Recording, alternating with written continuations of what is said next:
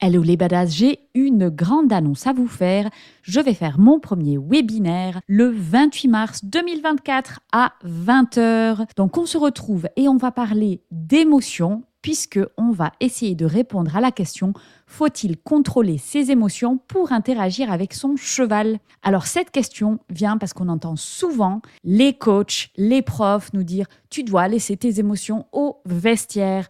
Donc on va vraiment explorer toutes les facettes des émotions, que ce soit les émotions de l'humain, les émotions du cheval et voir qu'est-ce qu'on peut faire avec tout ce bazar pour interagir avec harmonie avec son cheval. Alors n'oublie pas, si tu veux t'inscrire, tu vas dans la description du podcast, tu cliques sur le lien. C'est un webinaire qui est organisé avec Laetitia de Prenez Place. C'est le 28 mars à 20h. Le lien est dans la description du podcast et sur Instagram dans mon Linktree. Donc n'hésite pas à aller réserver ta place. Bienvenue sur Vie ta meilleure vie, le podcast catalyseur de ton passage à l'action pour créer ta meilleure vie. Je suis Fanny Butler et je t'invite à découvrir dans ce podcast le parcours de différentes personnes qui vivent leur best life. Tu trouveras également dans les épisodes solo des conseils actionnables tout de suite pour améliorer tous les aspects de ta vie. Si tu te sens coincé, que tu n'as pas beaucoup d'énergie, que tu n'es pas aligné et que tu ne kiffes pas ta vie, ce podcast est fait pour toi. Tu vas trouver inspiration et outils concrets pour créer ta version de ta meilleure. Rendez-vous tous les lundis 8h et si tu aimes le podcast, n'oublie pas de donner une note de 5 étoiles sur ta plateforme d'écoute et un petit commentaire. Cela permet de transmettre le message. Bonne écoute. Dans ce nouvel épisode, on va parler lâcher prise. Oh, mais tu dois lâcher prise, hein oui, d'accord, mais c'est très joli de le dire, mais comment on fait pour lâcher prise en fait?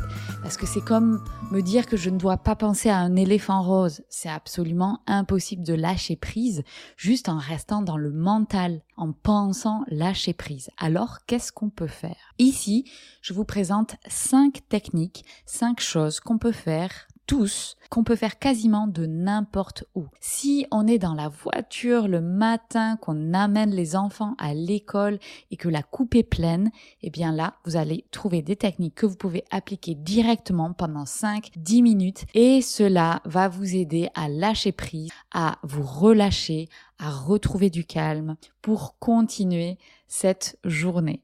Alors pourquoi c'est important? Eh bien parce que cette fin d'été, ce début de rentrée, on est en septembre, c'est généralement avec son lot de stress. D'une part, on a le stress post-vacances. Et oui, parce que les vacances, c'est pas toujours reposant pour tout le monde. Donc, si vous êtes dans le cas de personnes qui peuvent avoir du stress qui est généré pendant les vacances, eh bien, vous avez tout ça qui s'est accumulé. Et ensuite, il y a ce changement qui est la rentrée. On retourne au travail, on retourne à son activité, les enfants retournent à l'école, c'est un nouveau rythme. Bref, c'est le bordel. Et quand on a peut-être laissé son activité pendant un ou deux mois, ou en tout cas on est passé à un rythme beaucoup moins soutenu, eh bien en septembre, on se prend ce changement de rythme en pleine tronche, eh bien il faut faire face à ça. Donc il faut une sacrée adaptation pendant cette période de rentrée et un sacré lâcher prise. Alors c'est pour ça que en ce début septembre, je voulais vous proposer cinq techniques qui vont être utiles si vous voulez vous reconnecter à ici et maintenant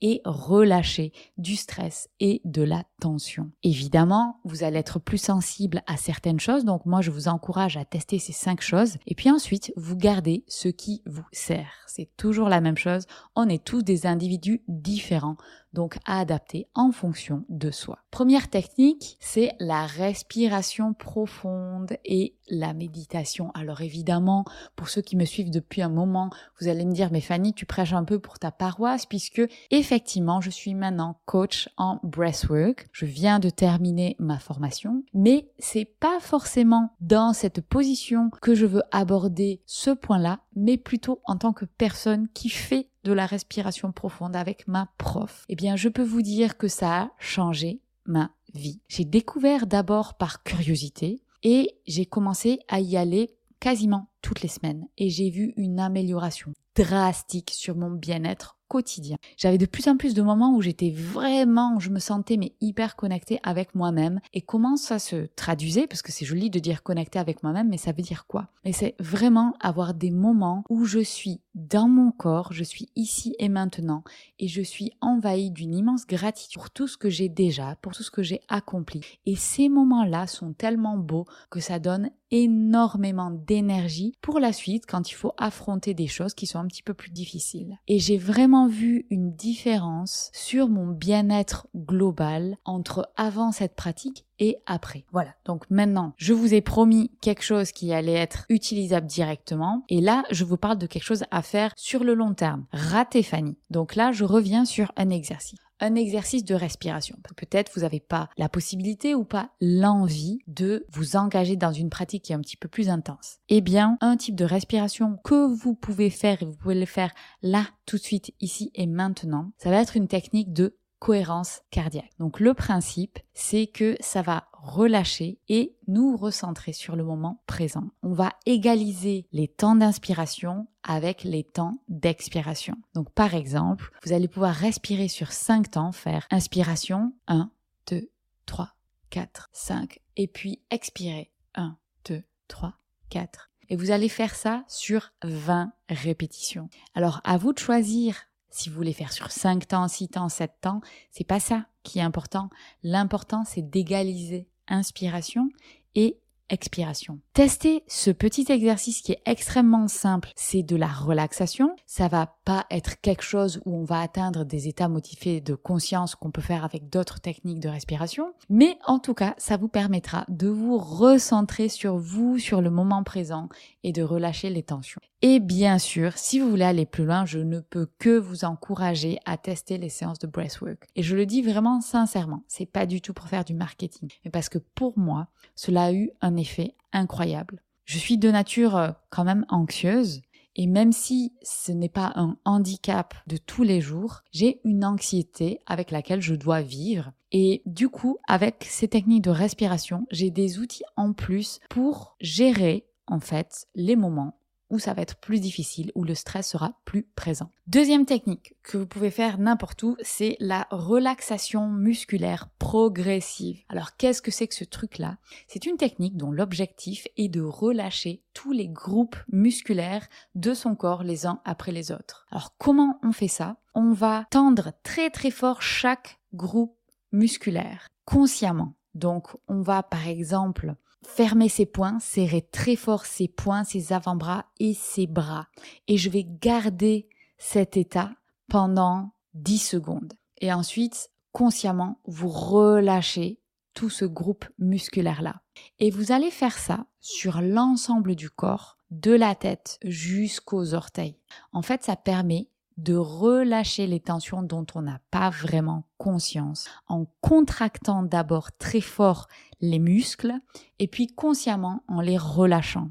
Et ça, c'est vraiment très puissant et je vous invite à le faire notamment sur votre visage parce qu'on a toujours des petites tensions dans le visage dont on n'a pas conscience, des sourcils qui sont froncés, la commissure des lèvres, les pommettes. On n'a pas conscience que c'est en tension et en fait, le fait de contracter ces muscles-là consciemment et de les relâcher juste après permet justement de relâcher même les tout petits muscles dont on n'a pas conscience. Donc là, c'est vraiment agi sur le physique, on va relâcher les groupes musculaires et cela permet par le physique d'agir sur le mental et l'émotion. Donc cela va aider à réduire l'anxiété de manière générale. Donc faites le test là maintenant pour voir si cet exercice vous aide. Troisième chose, c'est l'activité physique. Alors je pense que c'est une chose que je répète vraiment souvent dans mes podcasts, c'est d'avoir une activité physique, quelle que soit cette activité. Ça peut être un cours de yoga, ça peut être aller marcher dans la nature, ça peut faire, être faire des descentes en VTT de montagne hyper intenses, peu importe. C'est que vous ayez une activité. On ne parle pas du tout ici d'être dans la performance. C'est ici, c'est important de trouver quelque chose qui vous fait vraiment du bien et de le faire en le prévoyant dans votre agenda. Pourquoi? Parce que vous savez, le truc qui va passer aux oubliettes quand c'est la rentrée, le truc que vous mettez au plus bas de votre liste de priorités, c'est votre séance de sport. C'est souvent le truc où on se dit, bon, ben, en fait, je le ferai si j'ai le temps. Oui, mais ça, c'est en fait se laisser tomber, c'est pas mettre la priorité sur les choses dont on a besoin. Et en fait, dans les périodes où on en a vraiment besoin, comme les périodes de rentrée, les périodes stressantes, eh bien, c'est là où on en a le plus besoin et c'est là où ça va passer le plus à la trappe. Donc, si on ne décide pas qu'on va faire ces trois séances de sport par semaine, eh bien, on ne met pas toutes les chances de son côté. Alors, franchement, faites-le. Regardez votre agenda et mettez vos séances de sport.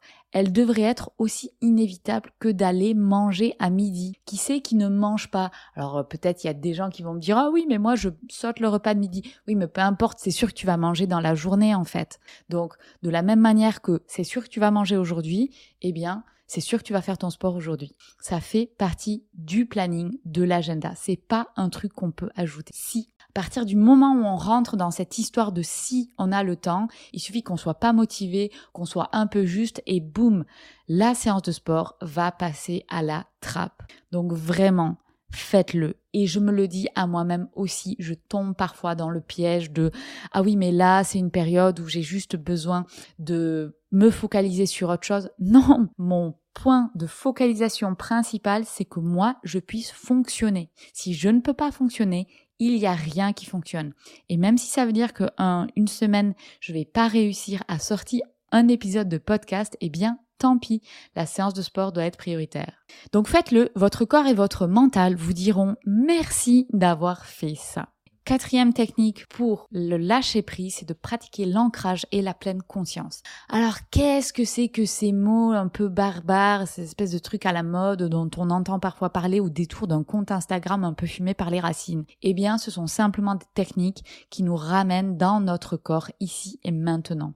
L'anxiété, ça vient du fait qu'on pense, on se projette souvent sur le futur et on va imaginer plein de scénarios qui vont être hyper stressants. Donc en fait, on stresse sur des choses qui ne se sont pas passées, sur des choses qui se sont passées juste dans notre tête, en fait. Et ça, pour le contrer, il faut qu'on se remette dans l'instant présent. Donc comment on fait ça? Eh bien, on peut le faire en se ramenant ici et maintenant, permet d'arrêter ces projections et ce jugement qu'on va avoir sur des choses qui ne se sont pas alors ici, j'ai un exercice que vous pouvez pratiquer n'importe où. C'est l'exercice du 5, 4, 3, 2, 1. Vous allez réfléchir à cinq choses que vous voyez. Donc vous allez nommer cinq choses qui sont autour de vous ici et maintenant. Par exemple, je vois mon ordinateur, je vois mon micro, je vois une table, etc. Vous voyez l'idée. Ensuite, vous nommez quatre choses que vous pouvez toucher et vous les touchez. Ensuite, trois choses que vous pouvez entendre, deux choses que vous pouvez sentir. Donc là, on active l'odorat et une chose que vous pouvez goûter. Ça, vraiment, ça permet de rediriger son point d'attention, son focus à l'extérieur de toutes ces pensées qui sont anxiogènes.